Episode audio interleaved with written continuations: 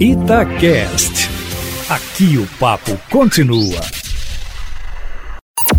Em cima do papo, com Edilene Lopes.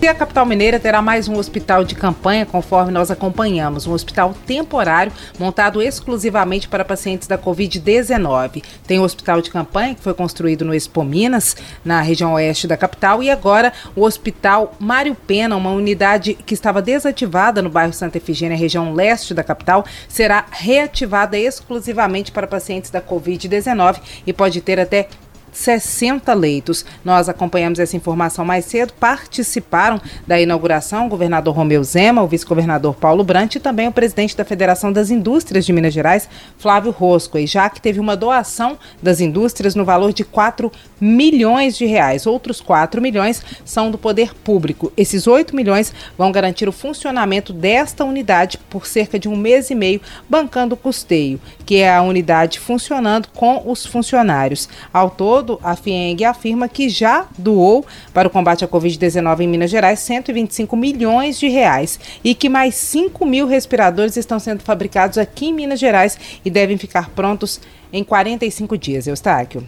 Uma outra informação relacionada à indústria é o PIB interno bruto. A própria FIENG diz que o PIB de Minas Gerais teria queda de 7%, que é superior à previsão para o Brasil, que é de 5,7% para este ano. No entanto, de acordo com Flávio Rosco, a definição da indústria como serviço essencial em Minas desde um primeiro momento da pandemia e também a reabertura coordenada do comércio pelo programa Minas Consciente trarão uma melhora na expectativa. Esse índice não deve chegar a 7%. Aqui em Minas Gerais, os serviços compõem parte importante do PIB. Com a retomada, a expectativa melhora de acordo com ele, Eustáquio Ramos. O governador Romeu Zema também participou deste mesmo evento, no entanto, saiu sem falar com a imprensa e foi representado pelo vice-governador Paulo Brant, que respondeu a Itatiaia que apesar da queda na arrecadação, no valor de 2,2 bilhões de reais só neste mês, e de o valor do Plano Mansueto para Minas Gerais, que são 3 bilhões divididos em quatro parcelas de 750 150 milhões de reais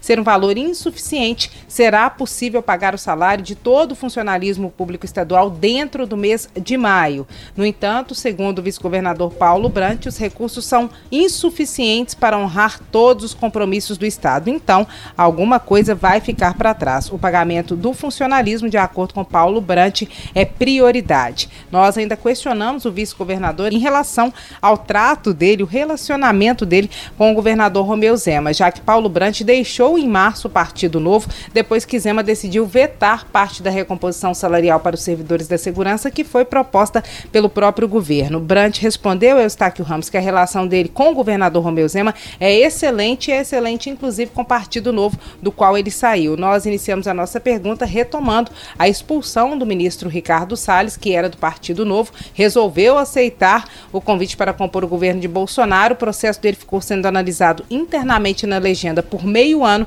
e ontem ele acabou sendo expulso do partido.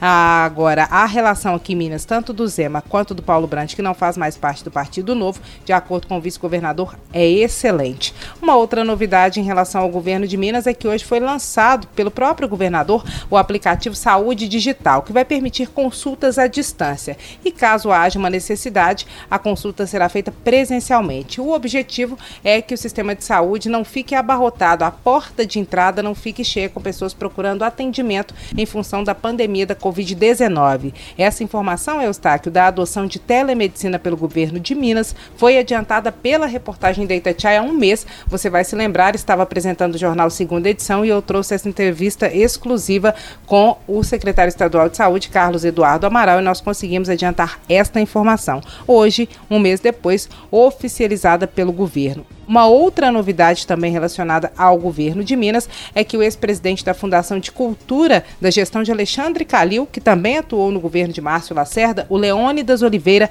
assumiu hoje a Secretaria Estadual de Cultura. Antes, ele ocupou o cargo na Embratur, convidado pelo ministro Marcelo Álvaro Antônio. Depois foi o presidente da Funarte, a Fundação Nacional de Artes, da qual saiu depois de, segundo informações de bastidores, desentendimentos entre o ministro do Turismo e a secretária especial de Cultura, Regina Duarte, que hoje está na boca do povo após a polêmica entrevista para a CNN ontem. Ela estaria insatisfeita na época, Eustáquio, com o fato de Marcelo Álvaro Antônio estar fazendo nomeações na área cultural, ele que é o ministro do Turismo. Já fora da equipe federal, Leônidas foi convidado pelo governo de Minas para assumir o lugar que antes era de Marcelo Mate, que saiu da Secretaria de Cultura a pedido no mês de março. Segundo fontes da Itatiaia, Eustáquio Ramos, Leônidas ainda mantém excelente relação com Marcelo Álvaro Antônio, inclusive mandou uma mensagem para ele no início da semana agradecendo o tempo em que esteve na equipe federal e informando que iria para o primeiro escalão de Romeu Zema, cargo que foi ocupado hoje, Eustáquio Ramos.